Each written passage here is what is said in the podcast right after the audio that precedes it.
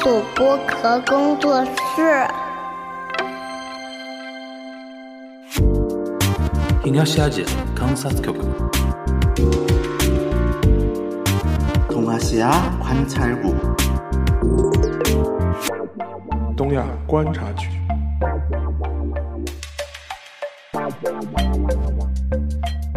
Hello，大家好，我是樊玉茹，大家好，我是陈小仙。欢迎收听本周的东亚观察局啊。徐小新很很久没来了啊，最近跟我们要带来一些韩国最近就是用你的话说叫池浅王八多，对吧？庙小妖风大的一些情况。后来我看了一下，好像就感觉就是针对于四月二四年的四月的国会选举对，之前的这些乱象已经开始来了。是然的，后这个乱象里边呢，还有一些人的一些布局，对吧？今天我们可以打包一起跟大家来聊一聊。先要聊一个蛮有意思的一个八卦，就是好像上次因为李在明不是被划了一刀嘛，哎，对对吧？他好像没有大碍嘛，对对吧？反正最后出院了。出院了，而且出院之后名望有什么改变吗？就那件事情整体的观感啊，韩国国民的观感，现在回过头来看到底怎么样？我正好来之前，咱们不是一月二十七号录的嘛？来之前我也看了一下，就整体的民调啊，嗯就是对于民主党的一个支持的民调，好像目前其实从一个大的情况来看，变化不是很大。就是这个事件应该就是一个意外，大家看的是这种意外事件来看待的。嗯因为最后嘛，因为韩国的韩国警方虽然当时其实通过媒体啊各种方式已经流出来了，就是刺李在明的那个人的党籍其实已经流出来了，嗯，但是呢，就是韩因为韩国警方最后说的是我们不公开，我们不官宣。到底这个人是哪个党派就的？不影响大家的判断，好像说一定是背背后有政党的因素啊什么的，对吧？反正这事儿对就过去了。对啊，这是这么，然后就相当于翻篇儿，但是翻篇儿归翻篇儿啊，但这个事儿对于民主党来讲，啊我觉得也只是一个，就相当于给了一个由头，就比如说以后出点啥事儿。就是就可以拿这个由头再炒一炒，说一说，嗯，应该就是一个我们如果比喻的话，就是给加了一桶油，相当于给这辆车一一辆车加了一桶油。加点佐料吧。对，就是嗯加了油说这一次的那种有这么一个说法嘛，以后可以继续在各种呃政治的场合里边把这个事情当做一个炒作的料来讲了，对吧？对那现在这个八卦是什么呢？就前两天好像出现一个模仿犯，就是我不得不看不认为这是个模模仿犯。就前两天又有一个议员被刺了。对，对吧？而且这次是一个好像是一个女议员的国民力量党，啊、这次换右边的了。对右边说不能让你一个人 有这个有这个料，我也要加给自己加个佐料，是这个意思吧？就是我开玩笑说法啊。你跟我们简简单介绍一下，这这次又是一个什么样的事件？啊、这个就是二十五号，在我们录制的话是前天，嗯，录二十五号，二十五号下午的时候，嗯当时国民力量党所属的叫裴，叫他这个议员叫裴贤镇，嗯裴贤锦，嗯，这个议员他反正就是在那个首尔江南岸，在就是在路上啊，就在大街上也啊，是，他们不是在一个选举的造势场合的吧？对，在新沙洞江南的新沙洞的大街上，嗯，啊然后呢，当时有一个小男孩儿过来问，哎，请问你是裴贤镇吧？你是裴贤镇议员吧？ ，OK，啊然后对方说，哦，我是，嗯，然后呢，就是那个就是拿石头，它是一个石头，哦石头砸他，对，拿石头就是拿石头砸他的后脑勺，哦，砸那个议员后脑勺，OK，对，然后呢就是砸了几次。嗯然后呢，这个事情呢，但是我觉得为什么跟后来我一看呢，跟那个李在明，包括跟那个安倍晋三，嗯那个是又有一个异曲同工的点在哪儿呢？人家也是先问，哎，你是不是裴贤镇呢？嗯还聊了几句，啊，通过现场的整个监控来看，他们聊了几句的。然后呢，因为人家是议员嘛，嗯，议员肯定要对于选民就或潜者说在的选民，国民肯定要客客气气的，尤其这又对是马上要选举了，对对对而且北贤镇又是江，虽然不是新沙洞那个选区，但啊它就他是哎选在江南附近他是，在江南附近，OK，啊对，嗯所以说人就笑着跟他聊了几句，嗯，然后呢，突然这个时候，这个小男孩儿就偷偷溜到他的后面，开始用石头砸。我天呐。然后这个是二十五号嘛？对，二十五号说，现在最新的一个说法是什么呢？呃，现在根据是首先监控出来了，啊监控当时的监控镜头出来了，嗯，说是那个先在口袋里掏出了石头，先砸了一下，嗯因为她是个女议员，对，本来女性嘛，她体力肯定比男性要差，嗯所以就一下就倒下来了。那个是个少年的吧？对啊，十五岁十，五岁的少年啊，然后呢，就相当于这裴贤振倒下之后继续砸，啊，十八秒砸了十多次，哇，这是冲着要杀人去的。但是砸在后脑勺一直砸砸我知砸，道这是蛮危险的，就如果是呃连着砸的话，其实会出人命的确实，啊。当时的话就是是当时已至于到什么地是步呢？白天吗白天哦下我下午五点十分， ？OK 下午五点十分 OK，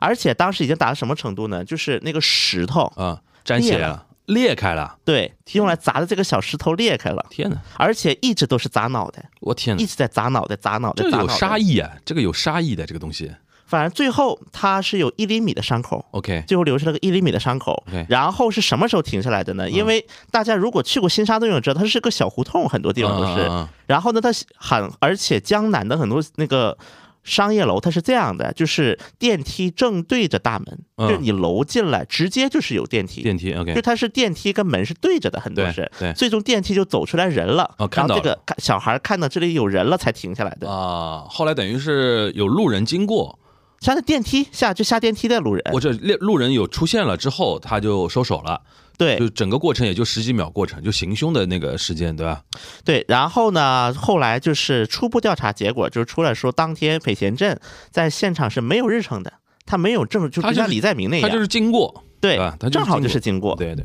然后呢，他是自己的一些事情，个啊办个人事情，嗯然后就被打了。嗯，然后后来就是在警方那个初步调查结果来看呢，是九十分钟前他就到了。呃，那个男孩儿对哦，在 OK 西吉街九十分钟到，然后呢，就是在转来转去，转来转去，就是在现场，就在现场转了好几圈儿。然后呢，而且就是在一楼，就是那栋楼的一楼，他还看了一张女性的照片，但现在不知道这个女性是不是裴贤振，就看了一个女性的照片，一直在那看手机，就这么看着，啊，一边看啊啊手机，一边看人。啊啊啊，所以说，从目前的一个大概猜测来看，他应该是知道，就是裴贤振会来这里，但是问题就是因为没有行程，这不是一个很随机的事情吗？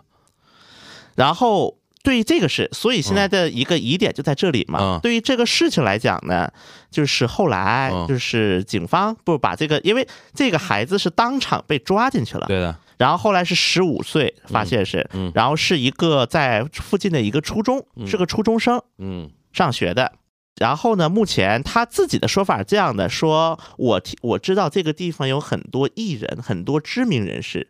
我是在等知名人士的时候，去看到那个裴贤振，然后呢，就是他也没多想，就可能一下火歘上来了就砸了。这是目前犯人的主张，嗯嗯嗯嗯，这是就目前犯人的单主张方面这么说，对吧？对，嗯，但是现在这个人跟之前李在明这个事儿有一个什么两个嗯有一个什么不同点呢？他是未成年，啊，就涉及到一个未成年的问题了。未成年是这一方面，我觉得比较比较诡异的是，这个毕竟是一个偶发事件，因为他是没办法判断说今天裴贤正一定是会来的。对，按照他的说法，其实也有点道理，感觉上这个人就是一个有点像搞点大事儿的这么一个人。对然后在那边晃九十分钟。对因为江南那个地方很有可能会有一些名人对出入，对他可能有一种感觉，就给我现在一种感觉就是谁撞上了我就砸谁那种感觉，对，是有这种可能性吧？只能是说有这种可能性。但是现在呢，嗯又出现了一个问题，嗯因为大家如果听了李在明那一期，应该有一种感受，嗯，韩国呀，只要一出这个事儿，肯定又得开始出现阴谋论模了。模仿犯嗯嘛，对就吧阴？谋论现在开啊始出现， ，OK 说什么阴谋论呢？嗯说这个初中生是李在明的热烈支持嗯者，啊，一些右翼媒体，我我正好来的路上我看到了也有几这个可能性，因为他那个按照那个少年自己的讲法是说，他是在那边晃着晃着的时候，看到裴贤正之后，什么怒怒向胆边生怒火冲上，对吧？那种感觉，嗯，对对对。然后后现在有这种阴谋论出来，就是，然后有根据一些右翼媒体的说法，啊他们说他们去采了这个学校的那个同学，啊哈然后说呢，这个同学平时对于李在明十分的热衷，啊，头头碎礼，差不多差不多嗯，OK，就那种感觉。然后呢，还说就是这个小孩明显就是支持特定政党，啊。稿子里是有这句话的，但是十五岁的少年是没有投票权的，对对吧？初初二初二是没有投票权的嘛？对韩国现在有投票权是十八吧？十八，那 OK，所以说现在这个情况就是现在出现了一个问题，就是他虽然是某个政党的支持，可能是支可持能啊，者，嗯可能啊，对，但是呢，现在他是不可能是某个党的党员，对从他个人身份来讲。对另外呢，他在警方又自称自己是有精神问题，啊，OK，又自称自己是精神有问题的人。嗯哼，所以说现在这个小孩呢，在那个哪了？相当于在就是那个精神病院，嗯，现在是被送到精神病院了，暂时嗯是。因为他是不能那个负负那个刑事责任的，对吧对， ？OK，然后他包括当时我看有些媒体采访也说他是有 ADHD，就是嗯有焦虑，焦虑啊，有焦虑症，对，OK，说这个人是。我我觉得说这个裴贤振，我觉得我裴贤振值得简单介绍一下这个人嗯啊，在他是八三年的裴贤振是八三年的一个议员，嗯，这个人他特殊在哪儿呢？当年是 MBC 的主播，啊，announcer，对，而且是 MBC 头牌新闻节目的 announcer，嗯，他是主播，那是其实一定意义上，小孩认出他也有道理嘛，对就是是个名人嘛，对吧，因为他是个主播出名人身出身的一个议员，对啊，而且确实很年轻，八三年的，八三年才四十出头嘛，对啊，八三年的，嗯而且你看他的照片，你毕竟主播出身嘛，嗯，肯定你个人形也象啊也形象比较会好，嗯，对，所以说他当时从政的经历也是非常的，怎么说嗯呢？非常的扯，应该叫做为什么也也不叫扯吧？当时是有个什么情况，我们就要再回过头里讲一点，因为我们之前在节目里是讲过那个 NBC，嗯，NBC 电视台罢工这些事儿，嗯我们应该大概当时讲到过，嗯当时就是认为那个李明博和朴槿惠时期搞黑名单，嗯就是顺我者昌，逆我者亡那一套，所以把很多 NBC 的人给左迁了，嗯就是工会 NBC 工会的很多成员被解雇了的那个时候，当时根据 NBC 工会很多同事的说法这是几几年的时候？啊、李明博和朴槿惠那差不多是一零年、对一一一零年代，一零年代了啊，差不多一七一六年一六一六年年一直呃到一16零年一零年到一六年嘛，差不多对吧对。就这几年，相当于几个 NBC 的社长， ，OK，OK，因为 NBC 这个电视台它比较怪，它不像 KBS，比如说嗯 KBS 那个老板他就是政府任命的，对，就是总统可以任命，他是他是虽然，但是哎 SBS 它是个民营电视台，它的大股东是开发商 OK 泰英集团。哎 SBS 对吧？对，相比较 NBC 呢，它叫公营公电视台，公营嘛，就跟 NHK 一样的嘛，就不纯是官官方的但是它的大股东叫做放送文化振兴放委送员委会员。委员会，对嗯然，后这个委员会呢，它的那个股东，这个委员会的股东是总统任命三人，对执政党任命三人，在野党任命两人， OK，然后组成这个委员会对。所以说这样的一个结果导致 NBC 它很容易被政治情况给左右，对，就谁当家，哎，就开始出现大规模的一种相互内斗， OK，就很容易爆发。对，这是个大背景。当时 NBC 工会的人认为裴贤镇背叛了工会，为什么这么说呢？因为当时 NBC 的工会在搞大罢工，嗯那个年代在搞罢工，是反对就是李明博、朴槿惠政府对他们的打压。 OK 然后，但是裴贤镇当时是上播了，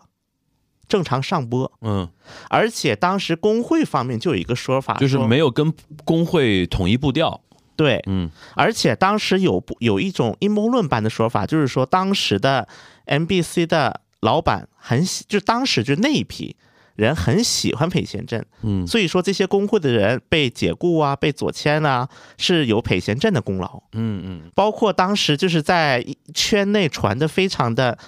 如火如荼的两个事件，一个呢是说什么呢？说一个女记者说的，就工会成员啊，她是、嗯一个女记者说，她跟裴贤振一起在那个厕所刷牙、洗手间，嗯因为韩国人嘛，他就是中午吃完饭有刷牙这个习惯，嗯就刷牙。然后呢，刷牙呢，当时他跟那个裴贤振说，哎，你刷牙要把水龙头关一关呢，挺浪费水的。嗯然后第三天他被左迁了，嗯这是有一种这样的说法，嗯嗯，另外一个世界就是玩那个壁球，我不知道你、就是嗯我知道日韩经常我知玩道嘛我知就是道壁球，嗯因为壁玩壁球的时候就是说我不想一个男主持人说的，说我把裴贤振打了，嗯第三天我也被左迁了，啊啊啊，在等于工会有这种说法。等于有有有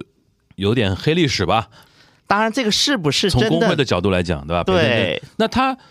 离开 MBC 是什么年代？就是文在寅上台之后啊，文在寅上台因为之后，嗯文那在寅上台之后，当时 MBC 的大股东是也变了，相当于因为执政党变了嘛，嗯总统变了嘛，嗯所以说当时就是相当于 MBC 工会的一把手成了 MBC 的老社长那，等于一七一八年左右，对他从那个呃女新闻女主播的位置上出来，而且加他入到了国民力量党，然后成为了里边的议员，而且选上的，对吧？而且当时这个情况又非常扯在哪儿呢？就是裴贤振当时在离开的时候，嗯当时裴贤振可是就是是相当于 MBC 的，就是新任社长，就相当于工会主席叫崔胜浩，嗯他当时说了一句话：“我不知道以后我能跟裴贤镇能不能合作，嗯能不能就是把他包容。”嗯说了这么一句话，嗯，那这就明白了呗，对就吧逼？你走呗，对，我不给你活干，对，逼你走呗。嗯嗯嗯然后裴贤镇就离职，嗯然后被洪准彪嗯，当时因为当那时个的时候国民力量党的党的党首嘛，对嗯吧？对那个时候的党首洪准彪，然后拉过来，然后他参加那个选举，第一届国会议员选举他输了，嗯，但是第二次他再挑战时候就赢了。第二次其实就几年前啊，对，就上一就就这一任国会议员的二零年，对对啊，对二零年嘛，嗯对，吧二零年现在他就当选了。 OK，而且当选的时候呢，这个人运气好在哪儿呢？因为他的选区是江南周边，嗯，江南对于什么最敏感？我们之前聊过，不对于断的聊过对于房价嘛，对嗯，当时很多人对于文在寅的房地产政策是不满非常大的。对对对，这这我们做过节目的，对，而且这就包括在这一届的那个地方选举，嗯就是它是一个松坡区嘛，选区是，松坡区的区长也是国民力量党压倒性的获胜，嗯所以说他现在其实在党内的位置就是最早他是跟随洪准彪的。嗯，然后后来呢，他就相当于转了个路线，也是，就是跟着尹锡悦。呃，就是换个大腿抱对，啊，而且因为他的形象啊，各方面的原因，明星议员嘛，对，其实就就是又国民年力量轻国民力量党的那个门脸 儿美女刺客，对，美女刺客门脸儿，对吧？对门面担当，门面但他对对对对对，这是韩国人比较喜欢用的。对哎，门面担当这个说法，韩文怎么说？呃，那个脸嘛，嗯 국민就是얼굴脸嘛，嗯，偶尔 얼굴对脸，然后担当呢？ 얼굴就是那个담당，偶尔担当，这是这是在那个呃那个韩流圈里面是固定的一个用法的，对吧？对对对 OK OK OK，或者叫做那个什么，或者叫做美貌担啊，当、美貌担当，迷目担眉毛当，担当，这这一听就听懂了啊。OK OK，好好好，那听下来，首先她是一个年轻的美女的明星议员，对然后这次我个人听下来感觉，如果我们暂且相信那个少年的讲法的话，对他是有点运气不好，在那个时候就出现在那边，然后被那个少年盯上了，对对吧？而且他又是个明星艺员，所以少年是认识认出他的。对少年感觉就是像当天肯定就想搞点大事儿，反正就是石头子儿啊，反正就捏在自己的口袋里，口袋里了，然后反正遇到谁，反正就就干就是然后了。说，哎，那我赔钱挣吧，那个坏蛋，赶紧而且如果碰到的是一个高大的一个男性的名人的话，他不会动手的，有可他能会亏，他会吃亏，因为毕竟少年嘛，因为你是一个女议员，一对。个女性，然后是而一且个他是在美容室周边，就做啊头发，因为男性做大头发肯大定家还少嘛，大家会比较放松警惕嘛，对吧而且女性做头比起男性做头发要多嘛， 他就围绕在那边，就是想盯着大概女生的那种名对人，嗯当然， OK 对于这个问题呢，李在明也是发了话的。啊，已经有人发表态度了，对吧？对李 OK 不是，当然总统府那边咱就不说了，因为他当时最早是尹锡悦的发言人嘛，这些肯定咱就嗯不因用为已经有再说泼有脏水泼到李在明身上了嘛，李在明就说了嘛，说就是在没我无法置信，我不可置信对啊 OK 这个事件的 OK，任何的政治暴，任何的就是政治恐怖袭击，我们也不能容忍。嗯，就是说了这么一句话，对，就相当于他自己很深有感触嘛，嗯因为他自己前段时间刚被刺一刀，哎，这种可能，因为我们之我我印象中我们之前也聊过这个了，就是韩国青年人跟日本青年人现在那种互联网上那种很多信息发酵之后，引起了很多人，就是说对于道德啊，对于传统的一些规矩的一些不了解之下，对开始做一些非常极端，就是从我们的角度来看非常极端的一些事情。你觉得这个事情可能会引发进一步的模仿犯吗？因为像之前我记得我们当时聊的是一个什韩国一个什么事儿，叫杀人，杀人对吧？对就杀自人杀还还杀人来着杀人杀人杀人对吧？就预告杀人嘛。对预告杀当人时我们聊过这个嘛。对你觉得这种类型的事情以后在韩国国内还会再出现吗？我觉得很难避免了。从这个现在这个情况来看，嗯确实很难避免哎，了，韩国有没有一些争议？就针对少年少年的那个，肯定会有。我们之前聊李在明那个案嗯，件的时因候、为我前两天刚听说，我们这边啊，嗯都有一些呃青少年仗着自己是不负刑事责任这一个点，对然后我我都听说有一些青少年一年要关进去一百多次，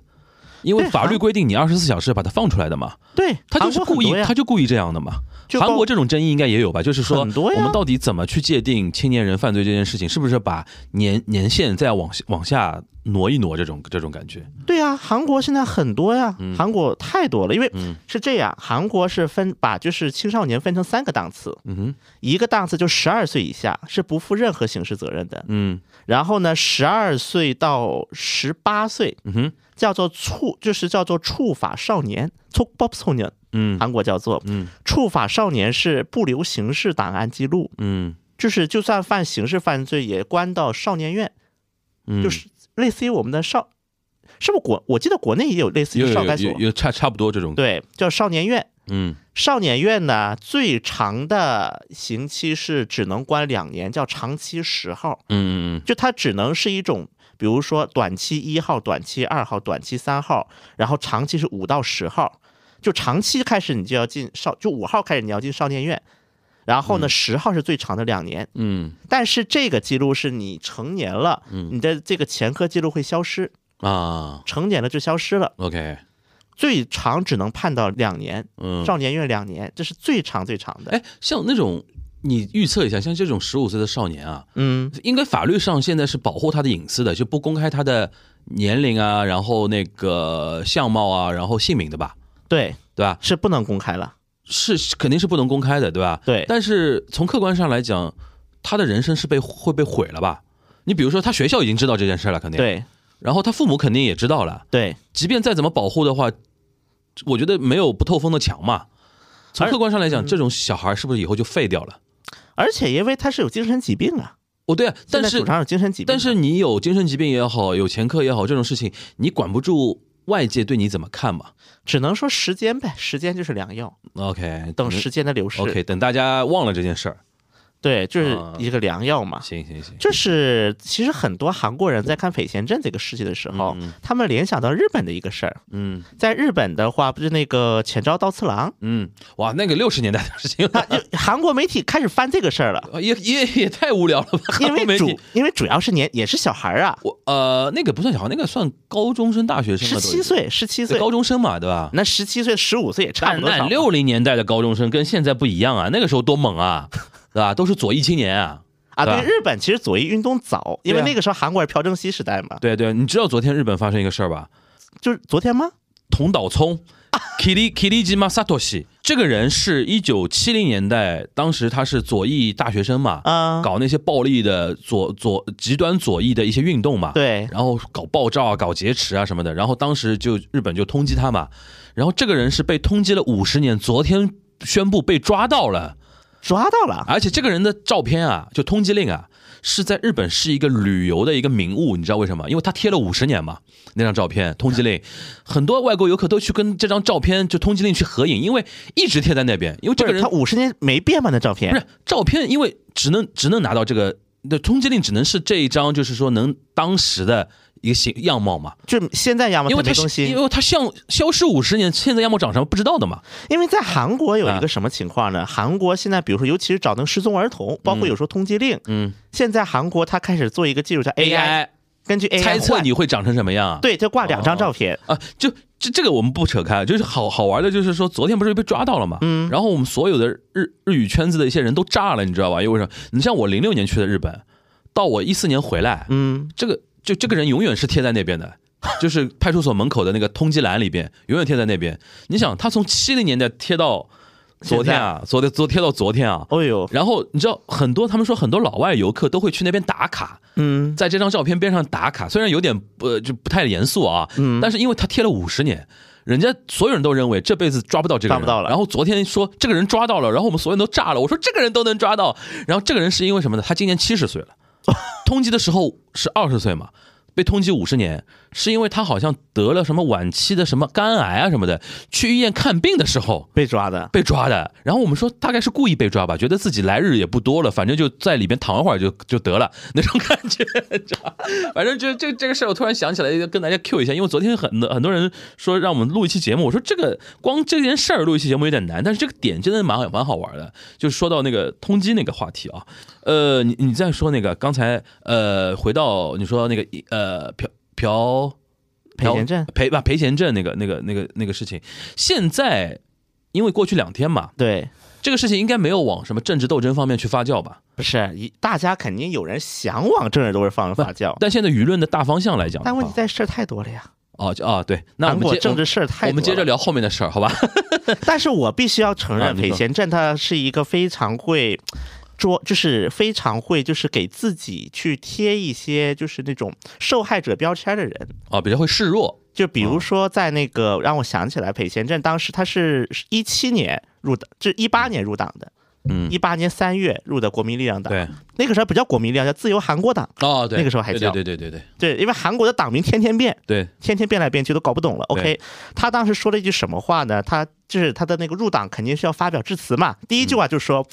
在我贡献了十年青春和汗水、泪水的 MBC 出来，嗯嗯嗯嗯，然后呢，后面还说什么？大概那个意思就是相当于嗯我是个受害者，那啊你看看我为这个电视台奉献这么久，最后被政治势力搞下马了，嗯嗯嗯最后我就成了个受害者，我孤零零的站在这里。 ，OK， 所以我在想啊，这个裴贤镇，因为他现在是还那个，就是他的那个情况没有李在明严重，他稳吗？他在党内稳不稳？他整的地位应该是可以，因为为什么呢？因为他那个选区，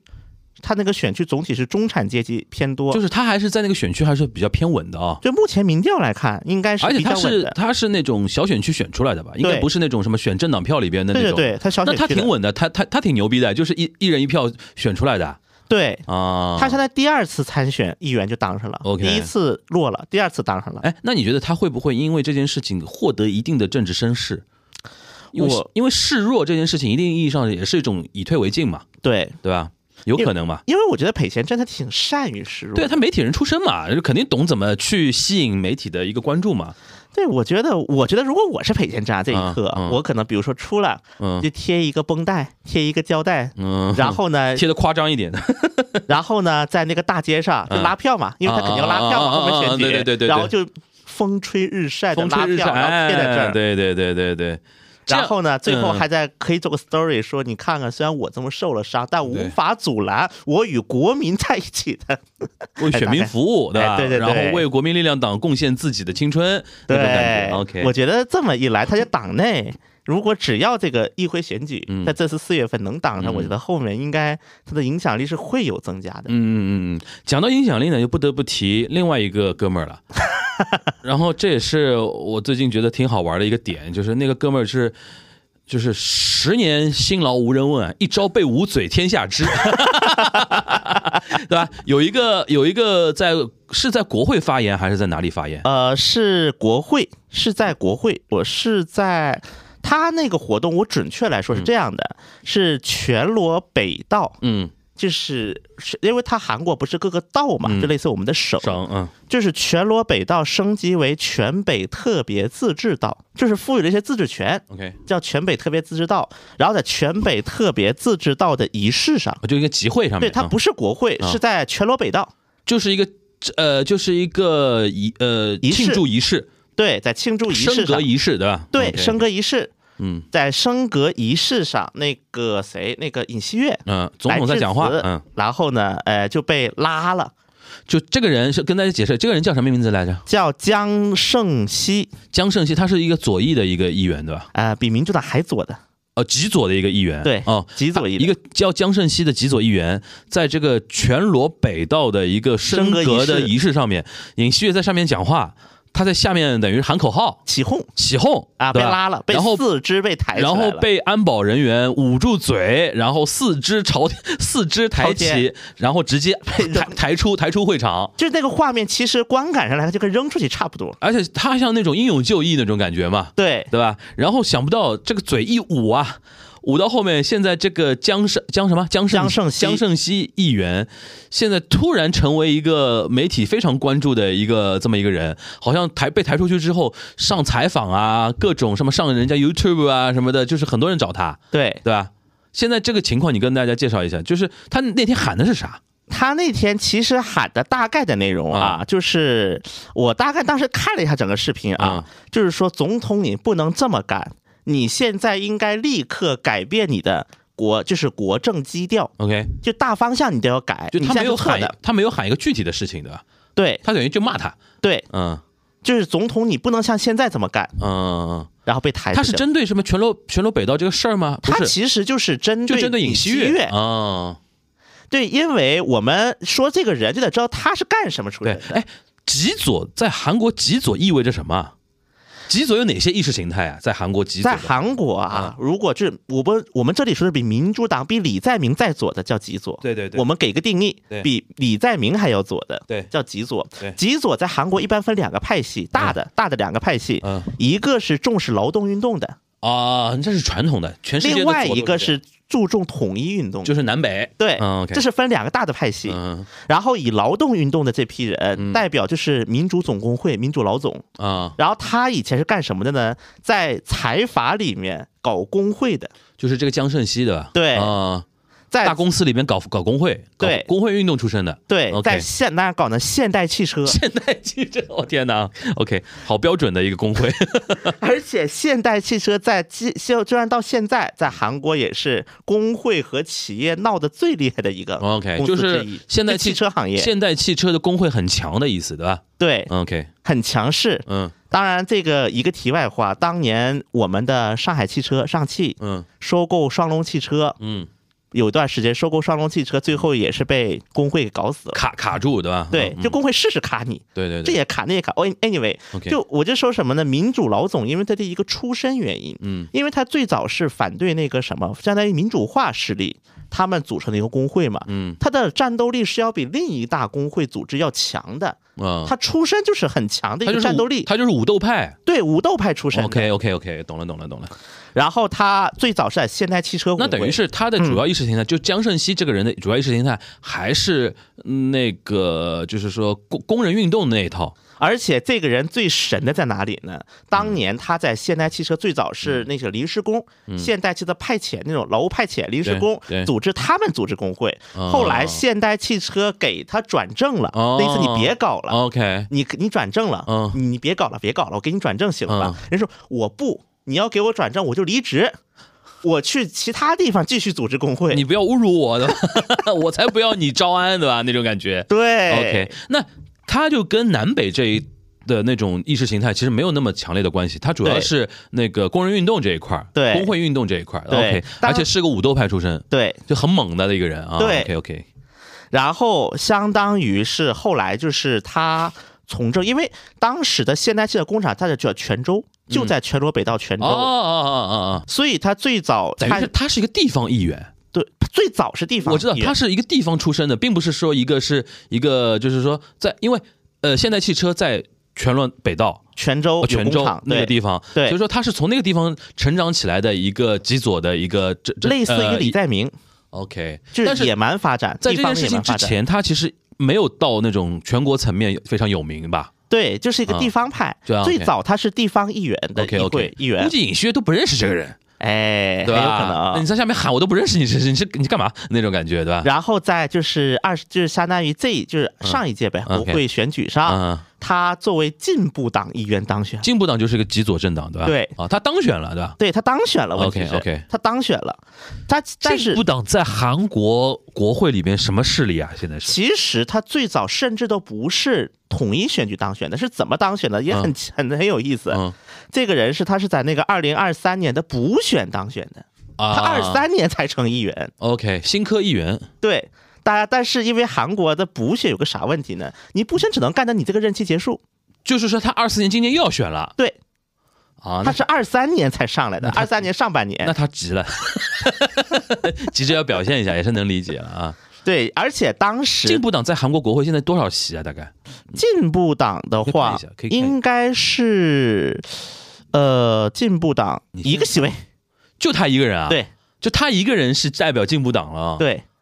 那进步进步党党首，他也他是进步党党首的意思吗？也不是。院内这我就是要要要说一下这个进步党这个大概的一个情况，嗯因为最早进步党叫什么呢？统合进步党。嗯最早叫做 OK 它的前身，再往前叫民主劳动党。嗯哼你看这个名字，对民主劳动党一听就很左嘛。嗯然后后面跟那个民主党的一些左翼人士相当于联合，嗯，就是一些亲卢人士，有一段时间是联合了青卢亲卢武铉，哦，在那个卢武铉死后的一段时间，因 OK，OK，OK，OK 为那时候卢武亲卢人士的政治名望高嘛，嗯然后后来两边闹掰了，啊，然后闹掰了这个过程当中，朴槿惠当时补，因为那时候韩国总理朴槿惠对补了一刀，嗯说统合进步党是亲北反国家政党，就把这个政党解散了。解散了啊，对，宪法法院解散了这个政党有。有旧仇新怨的，就等于是啊，，对，朴槿惠解散了统合进步党，嗯哼，就说统合进步党是亲朝，嗯是亲北敌对国家、嗯嗯敌对势力。嗯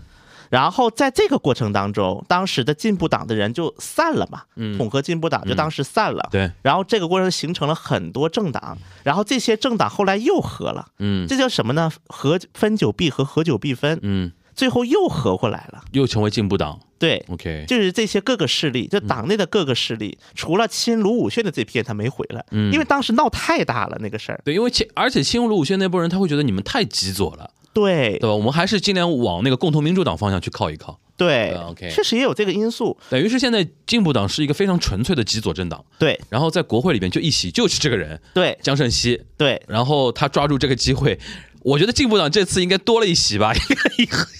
他这席应该稳了吧？呃，现在我我大概看了一下民调嗯啊，从现在来看，因为在泉州，因为尤其这是个地方，嗯它不像比如说你那个党派比例代表，嗯比例代表看党选的，看那个选党的票数嘛，对吧？所以说就看人就行。对，看人就行。但是你选区不一样啊，嗯你小选区你得看这个人在当地的影响力、啊。对对对对，那么韩国虽然它创党理论上是自由的，嗯但为什么很多它当不上？很大的原因就是你在当地动员不起当地政治势力，对，因为每一个政客他要去需要一个自己的势力的。嗯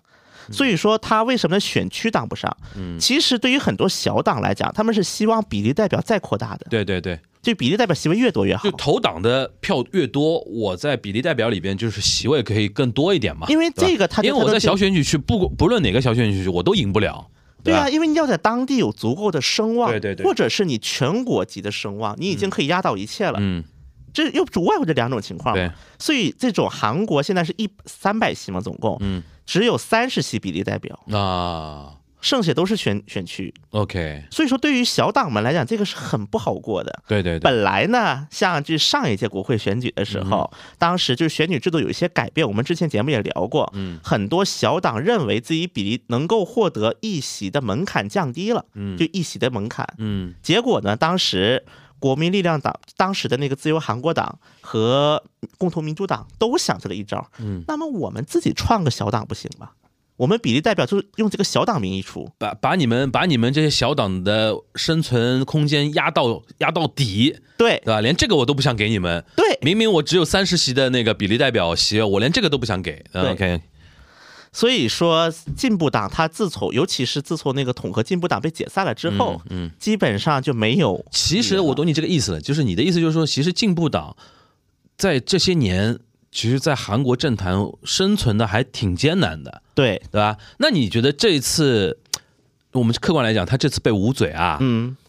神来一笔啊，这个事情，我觉得至少对于很多中间人士们来讲，嗯嗯就是很多中间人士、吃瓜人士和外媒，嗯嗯就是韩国以外的媒体，对哎知道有这么号人了，这个黑红也是红嘛，流量起来了嘛。但知道是哎，有那这么你觉号得人从从你的判断来讲，对他的选举有利吗？我觉得是有弊大利于的，利还是啊利大于弊？因为大家知道泉州这个地方，它全罗北道，嗯，它全罗道本身就是左大于右的地区。就是他是票仓，左派票仓，当然呢，可能绝大多数票还是会归给到共同民主党，对党，但是这种地方它有个什么特点呢？嗯我们因为在比就是进步党稍微右一点点，还没到国民共同民主党那么左右的地方嗯啊，有一个正义党。就是在极左跟中偏左的共同民主党中间，还有一个正义党这么一个对光谱的一个党，对吧？，对，但是当年正义党嗯有也有一批人跟进步党是闹掰了的，啊，就是他你们这帮这帮人太极左了，对吧？对，也闹掰了。 ，OK，因为政治斗争的问题 OK 就是内部的一个争主导权的问题。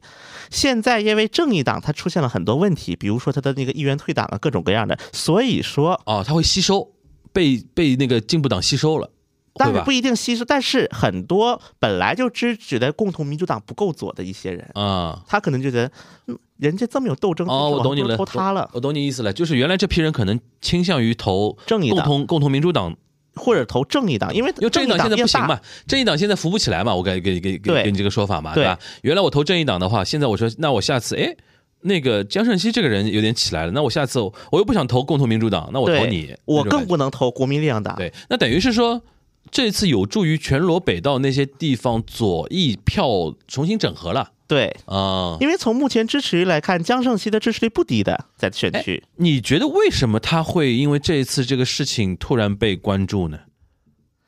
嗯，这哎，这种事情韩国不频繁嘛？就比如说总统在台上讲话，下面有人，但是也起哄不什么至于的这个观感太难看了，被抬出去的其哎这实种就事儿是也少等于见尹锡悦的安保团队过度反应，其实给他抬轿子了，对，对吧？而且这个当然我们说，虽然说是安保团队是第一责任，嗯，其实就是尹锡悦的问题、他本。身不喜欢这种东西，对，然后下面的人懂他的嘛，然后再加上嗯民主党人呢，就是不管怎么样，毕竟他们是老油条，嗯所以说他们可能喊嗓子也嗯不会喊的那么夸张，嗯，就不会嗯嗯做这么突发的事情。可能嗯如果我是民主党人，嗯那么可能怎么可能我在我的电脑前面贴个标语啊或尹锡悦滚蛋 o k OK OK，那就这是个镜头其实在带意料到了一下，之中恶心恶心你就好了。对，但是呃再是在加上可能嗯尹锡悦也会投鼠忌器啊，嗯，也会觉嗯得哦，把民主党人这么抬出去，嗯，不太好吧？嗯也会有这么几个思考的呀。 OK，你一个进步党，你一个就一个议席的，呃而且可一个能是平时大家没有像他这样，因为那个江胜熙这个人，你刚才提到武斗派出身嘛，，对很猛嘛，估计现场大家喊得很响，对然后有点影响到尹锡悦讲话的那种感觉了。然后而且应该是现场直播的吧，对这，种讲话是的估计都播出去了，然后是就忍无可忍了。对吧那么说到播出去，啊我们就有一个案例做参考。啊我们之前聊过尹锡悦骂拜登哦，对对对对啊，对，那个判决出来了，前两天、嗯嗯，嗯二审判决出来了，就是法院认为他说的不是拜登，要求 NBC 道歉。天 哪！但是那但那个不是播出去，那个是等于偷拍嘛？但但那个最后不是电视播出去了吗？对那个他也是不是偷拍，是现场拍到了现。场拍到，然后那个上 YouTube 播出去了嘛，对吧？对，然后然后相当于是那个总统府，相当于是出通知了，说你们不要报， OK，对但是 NBC 报了。对对，然后呢，这个法院就认为你损毁了总统的名誉，嗯哦要求 NBC 道歉，赔礼道歉，OK OK，我们说回来啊，啊、现在江晨曦这个人什么情况？红到什么程度了？是很红了吧？也不至于很红了，当然也不至于嗯说嗯红的嗯那么发红发紫，肯定不至于。那是那是，对，主要是韩国这段时间事儿太多了，就一定程度上，你觉得对他来说就是已经有一些流量的扶持 了，肯定的呀，肯定而比且没做的时候。而且从客观来讲的话，其实是总统帮他抬咖了，对对吧？对，总统帮他抬咖了，我觉得尹锡悦下次去坚决坚决吸取这个教训。 不是尹锡悦抬咖的事儿不少啊，啊，对对对，尹对锡悦抬咖干的事儿不少的。嗯，就是他可能就是觉得我火，我不我不爽，对，我看你不爽，所以我要说你，我要搞你。嗯他哼。嗯就是可能就这么一个心态。那等于是今年四月，我们要看一下我们那个江议员的成绩了，会不会因为这件事情让那个进步党从一席变成两席这种而且当时就是那个后来有视频流出来，啊？说当时在趁乱当中，嗯，那个警卫处处长，就是那个总统警卫处处长，嗯还推了一把全罗北道之士。用手推了一把，什么意思啊？就是在因为现场肯定混很混乱嘛，啊那个啊啊！现场嗯，当时警卫处长趁机把全罗北道道之士给推了，就推倒了，推他的目的是什么呢？就是拍到了，用手推了，哦，就那个保安处处长要去解决这个呃，但不知道江是不议是员故意的。的，嗯现在就不知道他是不是故意推。 ，OK，OK，OK，OK。反正有这个视频现在出来了。 OK OK，行，呃，反正我觉得前两个啊，就包括那个裴裴贤 镇，裴贤正，然后跟这个江胜熙两个人，其实都因因为一个突发的一个事情，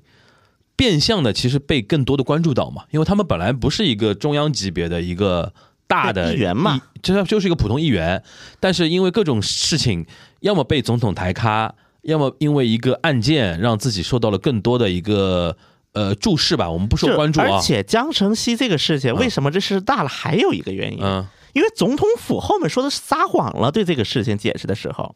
怎么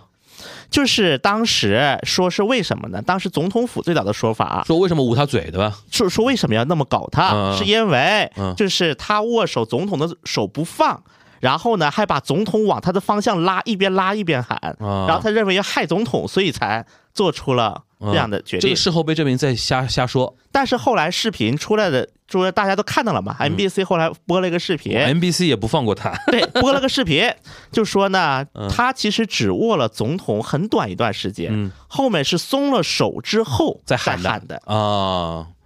那等于是总统府又瞎掰。对。 OK，然后呢，对民主党现在就出来了，说什么呢？说你看看，你又搞拜登呢，拜登第二季嘛，嗯，就是嗯明明说拜登，你就不承又认又是拜在又在登不承认，而且还是 NBC 爆他，对对吧对，其实？OK， MBC 这个时候，我觉得多多少少对带点影片情绪政策了啊带情绪了呀。 而因为拜登这个事情嗯啊，导致哈这尹锡悦当时干了个什么事儿呢？不允许 NBC 记者坐专机跟拍，天哪，他气量那么小啊，这个人，然后以至于说 NBC 记者要自费坐飞机我、。天哪，然后下飞机再去找，然后总统府对此的解释是什么呢？嗯你看 NBC 的人可能会对总统造成危害，而且我们不是不让 NBC 拍呀，嗯只是不让你跟专机走而已呀。你到了你也可以拍呀。我天哪，这个这个总统团队可以的，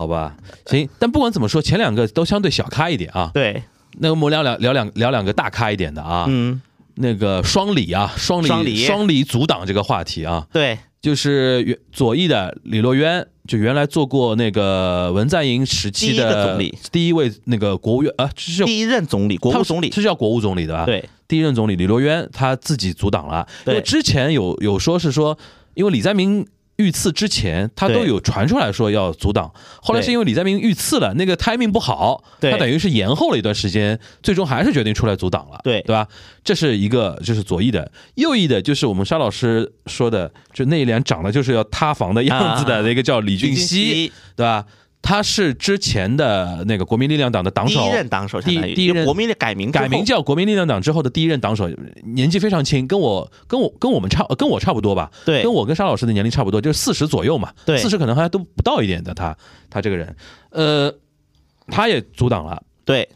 这两个相对大咖一点嘛，对然后是是会直接跟今年四月韩国国会大选的一个格发生一个关系的啊，对，这这个我们让全小新来聊一聊，先这这两个阻挡的一个情况，你分别来讲一下，首先，我们在这里要把名字明确一下。嗯，就后面因为我就是说名字了。嗯，李洛渊办的党叫新的未来新的未来这个韩文怎么说？ 새로운미래， C l o n 就是新的，新对啊，未是来未是来新旧的那个新对吧啊，对新未来对吧？对，新的未来。哎新未来，那么我们简称叫新未来，好吧 OK，, OK 然后呢，李俊熙办的办的党叫改革新党改革新党 K ，K 혁新党， K K 新新党，OK OK，改革新党。改革新党 OK，对，这首先我要把名字给大家先解释一遍啊。新未来跟改革新党 OK，对。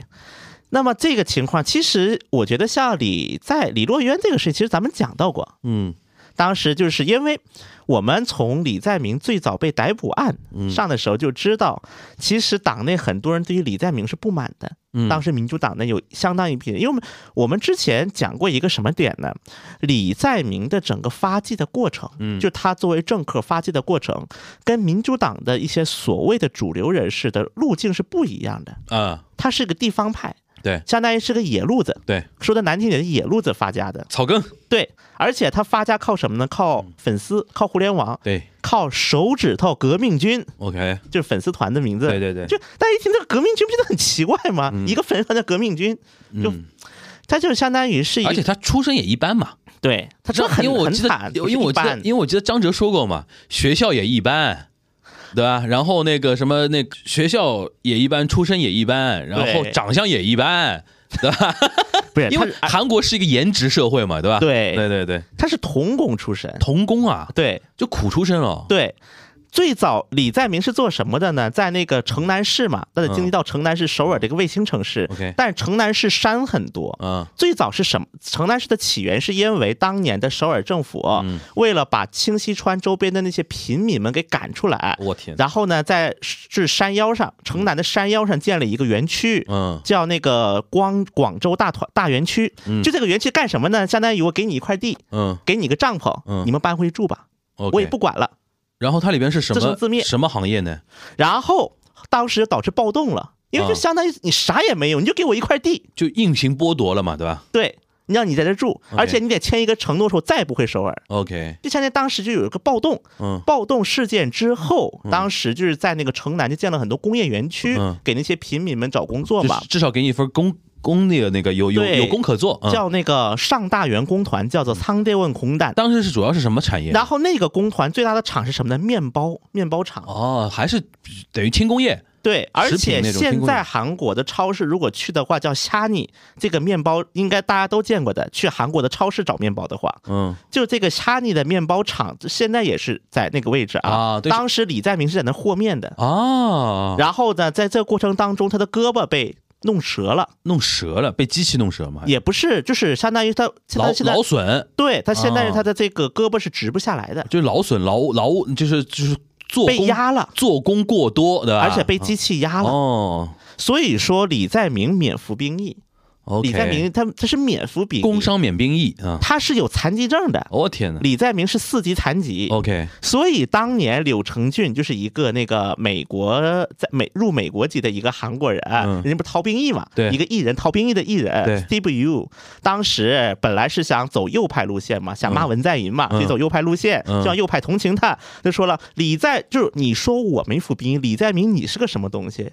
那你服了吗？你说我，然后但李在明就说我有残疾证，你跟我比对啊，对，这这这这个不是他自讨没趣吗？所以后来就那个了嘛，哎，但问题是这样的，有个嗯有个点啊，嗯。你跟我确认一下，就是韩国这个国家本质上还是比较嫌贫爱富的吧？就是说，因为因为我想到一些点，就是比如说呃，穷出身、苦出身，嗯童工，然后什么受伤啊或者怎么样，在某些地方它是一种加分项，对，尤其是对政客来讲，对，但是韩国不是的，对吧？韩国也是的呀，也是的。加分呐。啊所以大家但想问想，但问题有什么？为什么会有那个上次张哲说的那种，比如说颜值啊这种事情啊？是不是韩国人也很微妙这种心态？一方面会觉得说你有些光芒也很好，一方面又觉得不是说你出身不咋地那种感觉。啊，这个就像什么呢？比如说啊，你就比如说、啊、曹国，曹国长得好看吧，但是在支持者眼里，就像什么呢？爱人眼里出西施，啊，在支持者哇，曹国真帅呀，是我们的希望、我啊。懂了，就是你身上的所有的点取呃对别人的映射，取决于这个人跟对你是不是粉丝的心态对，啊。就不喜欢的人，不喜欢你的人，还是会从这些就点是去攻击曹国你。也会觉得攻击你，说你这个花，你这个怎么怎么样你这个 OK。就是不喜欢李在明的人会攻击你出身差，然后对怎么长得也怎么怎么当怎么然样了，喜欢李在明的也不一定是看李在明的颜值啊。啊为所以这就说一般嘛 OK 就是喜欢他的人也不会是追 OK 他的颜值 OK 而不喜欢的人肯定会骂他的颜值。 OK，懂所以了我们综合下来，这懂个了就叫长得一般。那其实对于你的意思就是说，相对于李在明，因为他是穷出身、苦出身来对讲，那吕留渊是一个比较好的一个出身。就是他他说的没那么好啊，啊只是李在李若渊有一个大问题，他嗯没有 story、啊，李若没渊是个点，没有 story 的人，就是平平凡凡成长起来的。首尔大学其实优秀很优秀啦，但是对你身上就是没有 story。对。 OK，首尔大学毕业，啊然后呢是以前是就是在那个跟那个美军联动的一个部队，嗯叫卡图萨，嗯，就是韩美联合司令部工作，就是服的兵役。这也然后是比较优秀的地方，对吧？对，嗯就是因为你得懂语言嘛，啊，因为他首尔大，不是因为你得跟跟美军一起我知道，工作就嘛是说不，他不光首尔大，他那个英语能力也很好的意思。然后呢，毕业之后去《东亚日报哦，媒体人出身》，做记者，我天哪！然后后来做到了那个部长，哦，然后后来被那个金大中给挖过去了。嗯，就等于履历非常漂亮，但是就缺乏一点戏剧张力，对，没有 story，对吧？不像李在明那样，对对也不像对卢武铉，哇，也不像嗯像文文在寅寅，啊，他没有 story，缺乏一种卡里斯玛，就是那 个而且一直是做发言人口出身。 OK OK，就他最早入职也哦就是发言是人嘛就，是就是一个非常稳稳当当的一个优秀的人才，对对，OK，，然后理解再了后来当全罗南道知事，这种人的确是缺乏魅力，对，对啊吧？全罗南道知事他后来做，嗯因为就省长嘛，因为全罗南道嘛也是民主党票仓嘛。对对对对对对对，当然呢，他这个人一个特点就是因为他发言人出身，他很会说，嗯，而且有时候也很低音，他是一个很低音，用低音来那个冷一种冷嘲热讽。啊，就话术比较好，对，而且这个人还有一个什么特点呢？爱喝玛格丽。这代表什么意思？就是大家知道啊，韩国马就库是里嘛，对吧？对，就是米酒嘛，嗯因为在韩国玛格丽它确实会被赋予了一种就是形象，嗯就是说亲民。啊，如果大家看过那个第五对武学有一些嗯了解的朋友，应该知道一个点，就是朴正熙嗯就很喜欢，比如说去农村考察呀，喝玛格丽，嗯就在田间地头 OK，而且这个作为朴正熙的宣传来出的， ，OK，就表示他很亲民。就玛格丽在韩国是有一个象征的，嗯所以说呢，哦，我我我在这里可以自曝一下，嗯我和李若约喝过玛格丽。 ，OK，就当然很多记者啊，也不是我一个，嗯因为他当时发言人口出身，嗯本来就喜欢跟记者走在一起。 ，OK OK OK，然后呢，几当几年啊这是？呃，有个好几年前了，那个时候他还是那个议员的时候嘛，嗯，反正喝我也喝过一次、啊那你跟他，他交交流下来，感觉这个人就私底下感觉怎么样？他是一个很善于喝醉的人，善于喝醉什么意思？善于喝醉，什么意思？就是他会醉，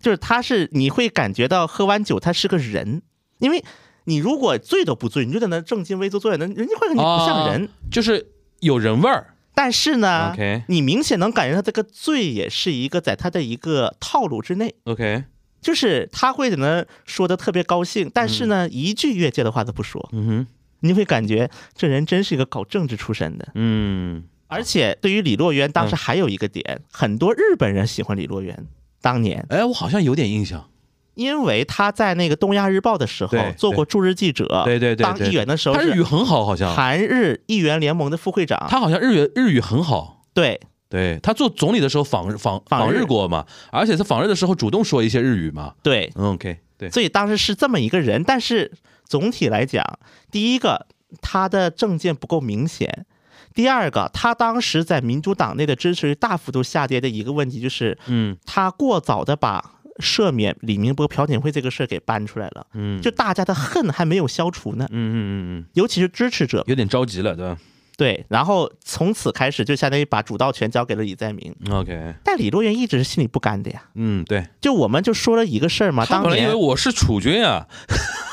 当时大家就想一个事儿，李在明绝食的时候，啊，因为李洛渊他是在选举输了，不就跑了嘛？嗯，因为他选举主导选举不是输了嘛？，对，跑了就是去那个德国待了，一段时间，是是美国啊，美国美华盛顿大学嗯哼待了一段时间，回来，嗯，然后正好赶上李洛那个李李在呃李在明绝绝食去了。当时我看了那个全场视频，嗯两个人坐在那儿，因为当时李李在明不是在那个那个什么棚里嘛，嗯不是在一个对帐篷帐篷，对，对帐篷嘛，李洛渊就坐在那儿，两个人默默无言两分钟，嗯，大眼瞪小眼两分钟就。反正就为了大家拍点照片嘛，也就没很有尴也尬也没什么好好交流的，当时我一看这儿，我说这个李洛渊绝对是有想法。嗯嗯然后果不其然，当时很多民主党人就认为李在明拖他们后腿儿，嗯就相当于李在明当党首这么几年这么长时间，我们啥事儿没干，嗯贴就是党的所有斗争都是集中在了防保护李在明。嗯因为李我们之前讲的过，李在明的法律风法律风险是非常多的，嗯涉及的法律案件。我当时做一个比喻嘛，当时检方对于李在明的所有任期，就是嗯看你无论干啥，我都对你有指控。而李在明的意思就是，你的所有指控我一个都不接受，嗯就是你说的所有都是错的，都是报复我。 ，OK，就两现在两边这种状态，嗯然后很多跟李在明本来就走的不是很近的人，觉得我凭什么在那护着你呀、嗯相当于把我搞得没机会了。再加上因为李在明在党内也形成一个势力，那么尤其是到了现在选举，大家在想这么一个问题：嗯。我到底能不能参选议员呢？呃，听下来这两个人是有点余量情节的，对对吧？那现在呃，李洛渊毕竟是出手了，对就是阻挡了，搞了一个叫那个新未来，对吧？新的未来党嘛，对，新的新未的未来，来党。现在你从你的角度评论一下他这个出手式到底怎么样？你觉得目前他的麾下的人多不多？没有没有吗？没没几个，没几个儿，就是比哦天哪想的要少， OK，就是很没有一呼多百应的不喜欢嗯那个李在明的人，嗯，我看也没就是也没有过来对。啊。现在啊，我们说的单纯一点吧，嗯政治，嗯因为最后还是靠投票嘛。对那老百姓看都是表现的东西，我们对不要分析太深，有时候。对，就是当时为什么很多人支持李洛渊，觉得李在明，很多人的想法是觉得李在明跟文在寅是反着走，不是一路人。嗯嗯，那么我还怀念文在文在寅寅，就是我要继我要投一个继承文路线的这么一个人，所以说我支持李洛渊，因为李并不洛渊是第一个总理，并不是因为你李洛渊有多牛逼，对吧？对，OK，当时很多人是这种心态去支持的。嗯那么当时李洛渊去尝试做了一个什么事儿呢？去想拉拢文在寅政府的三任总理，嗯就是丁世军和那个金富谦，嗯想让他们也支持他。但后来李在明也去拜访了啊。嗯我觉得最致命的一击还是在那个什么事儿，李我们知道李在明被捅了。嗯捅了，我们之前也聊到过，捅的那一天他是打算去拜访文在寅的，嗯然后后来他又见到文在寅了，嗯就去那个书店，李在明见了文在寅。嗯，当时文在寅虽然说的不是很直接，他说了，我们希望大家能够团结在民主党的旗帜下。嗯嗯，不要分裂对，啊，就是文在寅发话了，啊，共然后主发这种话，那李洛渊没戏唱了而且那些总理们，啊，就相当于除了李洛渊之外，两任总理，嗯他也虽然他见了李洛渊，嗯但他明没有明确表态说我支持你，对对，我也对不表这个态。我懂了，其实就是包括民主党的或者说左翼的一些共主，呃比如说包括你说的两两任总理也好，或者说是最大的那个共主文在寅也好，上层是不见不乐见民主党分裂的，就是而左且派分裂的。嗯还有一个最大的标记是什么呢？现在的就是目前，因为已经四月份就要改国会改选了嘛，嗯那么现在的议员们会怎么选？现在的这些议员们，他比如说会不会退党啊？比如说入党啊？嗯，目前来看，没有一个在任的议员，我觉得是这样的，李呃就洛是渊说新。党里面，我觉得是这样的，就是大佬们如果不乐见那个分裂的话，其实一定意义上会影响到基层选民的想法。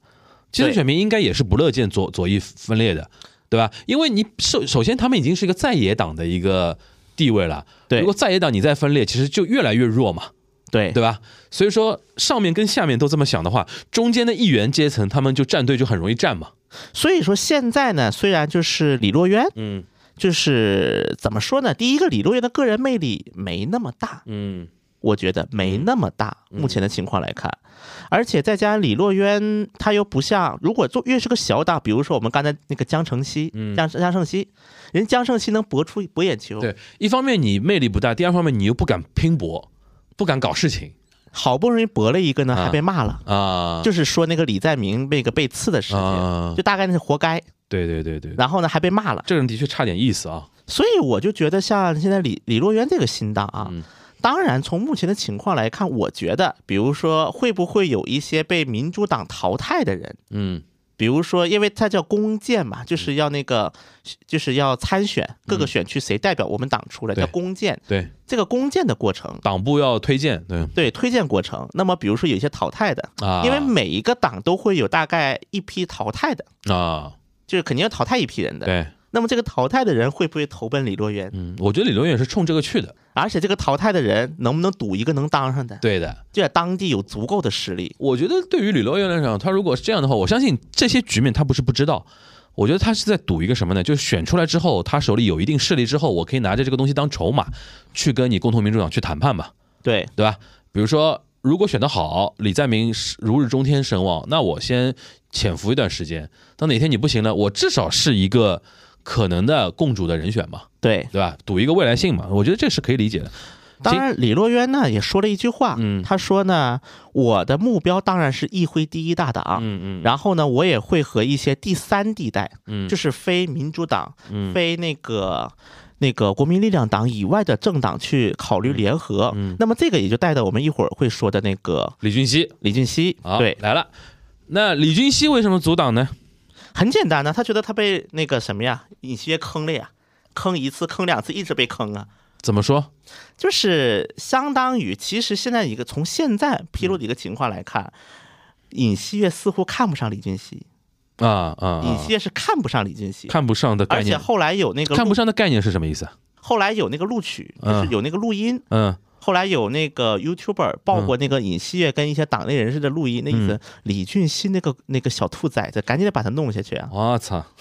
直接讲啊了而且当时尹锡悦后来接受采访说了这么，就是尹锡悦在那个录音里面啊，嗯还说了这么一句话，嗯嗯他说：“你以为我喜欢国民力量党呢？我比民主党更烦国民力量党，那怎么办呢？我要当做昨天有一哇个党吧？这什么录音啊？那么厉害，啊，真有。”什么时候爆出来的啊？就大概去年下半年的时候，哦有 YouTuber 报过这个录音。那等于是尹锡悦跟那个国民力量党是形同陌路的，其实就他其实本意上他不喜欢这个党。我们之哦前一直强调一个点啊，我我之前聊尹锡悦，我一直跟大家说一个点，就是嗯尹，大家要必须知道一个问题，嗯尹锡悦这个人啊，就相当于尹锡悦这个人，他是没有自己的政治势力的。对现在的国民力量党所谓的亲尹，其实也就是个政治联盟，对，就大家是各怀各的想法的。亲影的人不外乎就是反文的政治联盟嘛，对对吧？反左政治联盟，对，但其中又有一大堆人抱的是尹锡的大腿，嗯，那但没是办法，你尹是锡共主悦嘛，对吧本质上呢，又对这些人他不信任，嗯，他觉得这是个政客，嗯哼，就随时可能会被被跟我背刺，嗯就不是一个我想什么就能做什么的人。嗯所以说这一次大家看的一个点，国民力量党这一次不是相当于那个党首不是被逼退下来了，嗯就把韩东旭给推上去了。韩东旭这个人也很有意思，嗯他就是一个尹锡悦从当检察官时候的好好小伙伴，嗯把自己的小伙伴最后愣是推到了国民力量党的临时党首，嗯一直党首，一直党首到那个什么嗯选举结束。嗯现在我觉得韩东旭嘛，就是搏一把，但这个过程当中也出现了一个一个事情，就我们之前聊到过那个金建熙，啊这个时候有点扯一点金建熙了。我如果大家看过新闻的，应该也知道金建熙收了人的包，收了奢侈品包，嗯就这个事情。关于这个事情怎么处理的问题上，当时国会就一直出现一个，就是那民主党就一直要说我们要这特别检查组，我们要专门去调查这个事情。嗯结果呢，民主党前脚通过，尹锡悦后脚否决，嗯后脚就是要说重审，施加了否决权。嗯然后这个时候，韩东旭就出来说了：“嗯我觉得我们是不是要考虑一下老百姓的观感？”结果呢，第二天新闻就报了，说嗯总统府的人要求韩东旭下台。嗯嗯嗯，我当时看完这个事儿，我就觉得这个尹锡悦、呀啊看得出来，就是尹尹锡悦是尹锡悦，国民力量国民力量党是国民力量党，他们现在是各自有各自的盘算，因为尹锡悦只能做一届嘛，对他其实未来要想的一件事情是怎么把后面几个任期给做完嘛，对而且以后不要再发生那种一下台就进那个进进牢的进那个进监狱的那种命运嘛，对对吧？这是一个。然后对于国民呃国民力量党来说，他永远要考虑一件事情，就是他作为右翼的政党的一个联盟嘛，对怎么在每一次的国会选举、地方的议会选举，或者说地方议员的呃地方市呃市长吧，对市长或者说那个知事的，呃，他叫知事吧，知识省长、啊，知识对省长的那种选举中，尽量扩大自己的右翼的一个势力嘛，这是对他要想的一件事情。现在看起来，因为今年四月毕竟是一个国会议员的改选，对所以说尹锡悦，我觉得在这个局里边，只要不添乱，国民力量党应该就还好吧，就是不要把再爆出你总统发生一些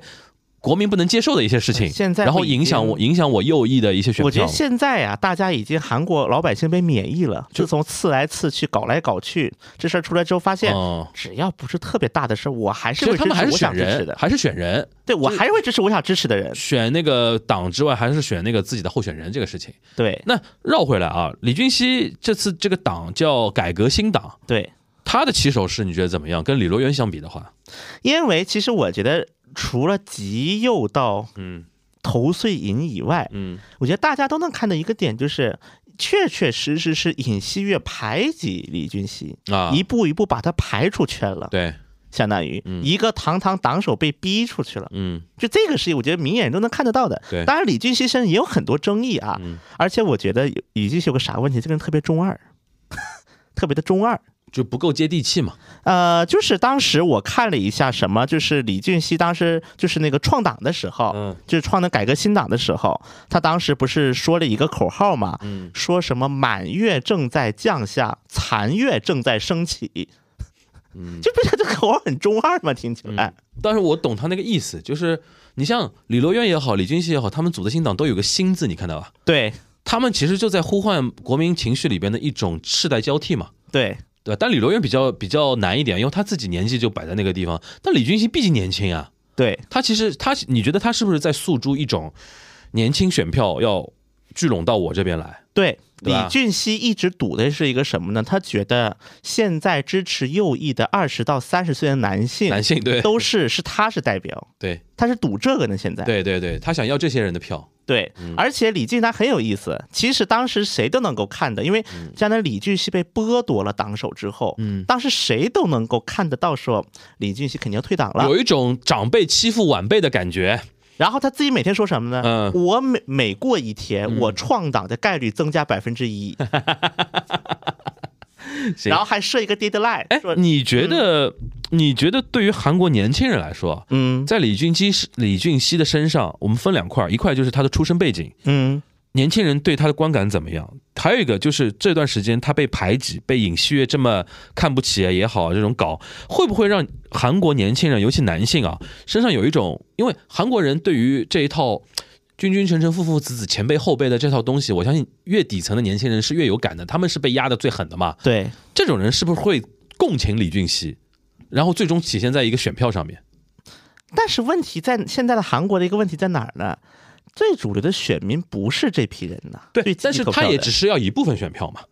但是问题是这是国会改选，不是总统选举。我我懂呀，但是就是说，如果我的改革新党有有有一些议席真的就很强，嗯，就是我虽然在大格局上隔不了那个国民力量党的一个大的格局，嗯，但是我哎我选出来数字还挺漂亮的，对，然后这个是以他以后的筹码嘛？你觉得对这种可能性有没有？肯定有啊，肯定李有嗯俊肯定这么想。现在就出现了一个什么问题呢？在韩国，嗯嗯管两大党以外的政党叫第三地带，韩国有这个词跟跟我们中国台湾一样的柯文哲吗？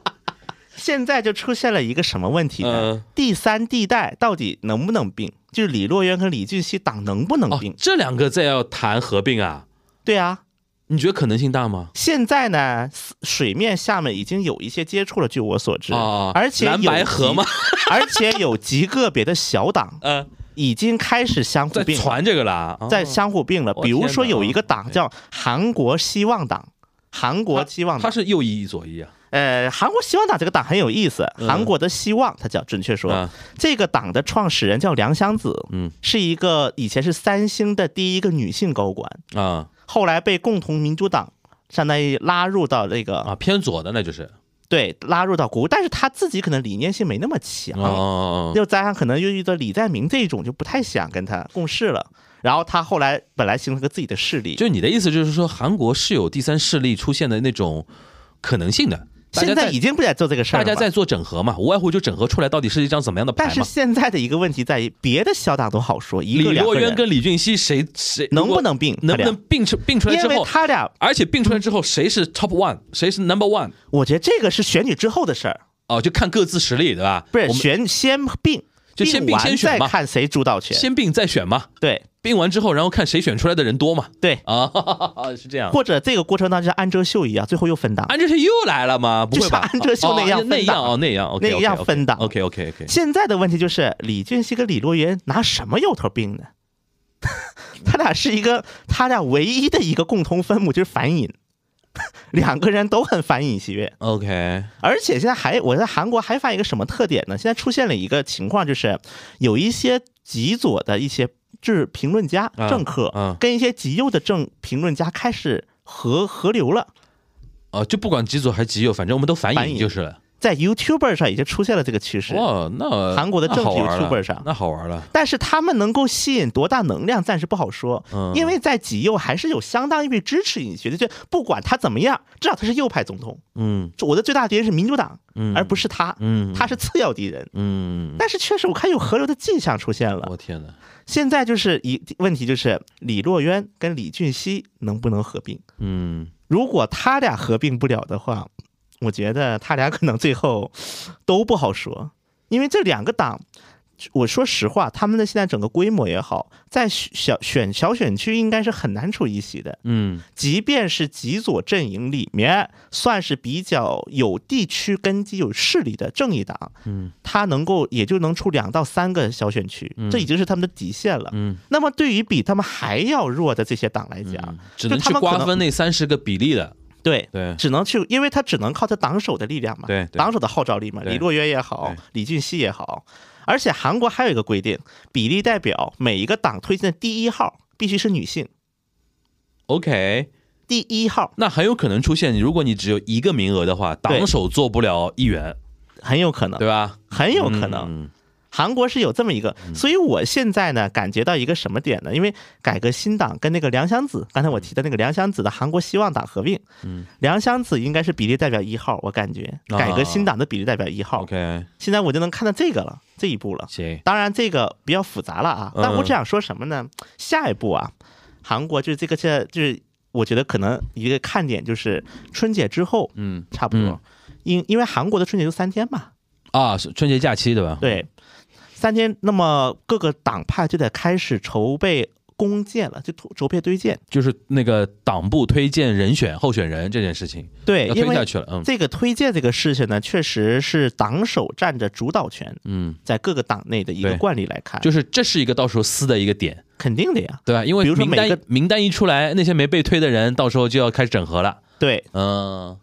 当然这现个是在嗯，春节一结束就会有。差不多。 OK，那基本上三月前会出现这个情况了。对，那 OK 么比如说每个党出谁出谁，哇，其实很紧啊，韩国选举那么紧张的吗？对啊，你而且过韩完国春春节节短才，的，你过完春节才出名单，然后整体的一个竞选时间不到两个月，对对吧？对嗯不过国家也小，也好跑，对。跑场子好跑一点。而且这怎么说呢？韩国它毕竟小选区嘛，嗯就一个县 一个，韩国应该不会太流行那种什么大型造势活动吧？有啊，就这点可能更像中国台湾一点但是他左左这这这嗯种主要是什么时候会搞呢？总统选举。啊。地大家知地道方选举就还好对，，韩国和中国呃不是韩国和那个日本有个很大的区嗯别，日本是参议院选上来的议员因为的因为他多没数有党他没有选那个当时国家元首的直选的一个首东西相嘛，对对对。韩国是两个选举，这是嗯两个不同的选举。哎，那有没有比如说党首或者明星议员去给那些地方议员站台，会有当然这会有有了了，这个就这点跟那个那个日本就有点像了，对吧？当，然会有啊，嗯嗯嗯而且它像一个竞争市一样，嗯尤其在自己的票仓地区，对，或者在一些首都圈有，啊没有稳住自己的老老老的地盘？对吧？还有就是是首都圈地区，啊因为首都圈地区这次应该会是一个很大的一个竞争点，啊再加上在江西区，我们之前聊聊过，江西区政府区长选选举上，嗯尹锡悦输得很惨。 ，OK 那一次， OK，我觉得这一次对于国民力量党来讲，国民力量党来讲是只要他不过半就输，只要国民力量党不能过半，应该就输了，就跛脚了呗，肯定要跛脚的呀。对的，对但是对于李在明来讲，嗯只要他的就就看是大胜还是小胜，啊嗯还是输，是三个选项。大胜就是超过一百八十席，但我觉得概率不大。说实话，嗯，现在局势来看，百分之二十以内概率，嗯，就是一席超好过一百。传统一的时间来了啊，就是国民力量党，呃，先说共同民主党吧，共同民啊主共党同，民主党百分之二十的可能性是超过一百八，就是我觉说得三百20%以下三百呃三百，呃三百议席里边超过一百八。因为上次选举就一百八十席嘛。上次选举它是一百八十席，对，哦，OK 我觉得概率不是很大，从目 OK 前情况来看， OK，因为上一届选举，就上一届国会选举，正好是文在寅任的初期，支持率最高的时候，相当于是那么一个时间嗯点。二零年吗？你说对， OK 那时候文文文在寅的支持率还是挺高的，就抗议嘛。啊？你的意思就是说，选到一百八以下都算李在明的胜利啊？不是不是不是，我的意思是说，大胜还是小胜还是输，嗯三个选项嗯嘛可能会出现。，对，但是因为你就比如说，因为一百八跟一百八，如果上次是一百八，这次还是一百八，是打平嘛？但是你的还是多数党啊，我知道呀，所以但你赢了呀。但是就是没有体现出你李在明有多牛逼嘛？对而且就照你的说法，大概率是拿不到一百八了，对，对吧？百分之二十以内。百分之二十以内是一百八，对，然后那个小胜是多少？小胜就是过半到一百八，过半150到到一百五五到一百八中间大概是百分之多少的概率？四十吧。百分之四十，就多一倍的可能性，对，对吧？然后剩下百分之四十，哎低于一百五。甚至可能是不过半，对，不过半李在明就是要下台啊。肯定的呀，他要负对啊吧？责的呀。那小小赢就是说一百五到一百八之间，他会什么动作？李就在是明共同民主党的人会认同这个结果吗？就是李在明应该会留，就是李在明应该涉险过关对啊、涉险过关，因为大家能够理解说，因为毕竟现在总统都不是文在寅了，对，稍微那个议席往下掉一也点不是要理解，因为一百八它确实是一个意外，是大胜了。对，因为实在是因为朴槿惠那个事情影响太大太了。影响太大了，对吧？OK，对，但是我觉得只要你能过半的话，嗯因为你过半和一百八其实差异不大的，因为一百八你也修不了线。但是你的预测一百分之四十，也就是说也没有特别笃定说一定会过半。对，对目前来看， ，OK，但是呢，我觉得大叔的概率也不高。输应该不会大输吧？对吧？大叔，比如说一百席出头啊，哇，那等于是李佳明直直接那个政治生命结束了，是对吧？这一把真要结束了，相当于李在明当党首快三年了。对啊，你就当什么都没干你当出来当上三年，然后家你家底都被你败光了，然后呢，你除了给自己防御，啥都没干。？对，然后在那边表演，一会儿绝食了，一会儿怎么样了，对吧这个时候，理论我估计理论也在赌这个，对，刘源在赌这个，明显是这个，理论在赌。李俊熙也在赌呀，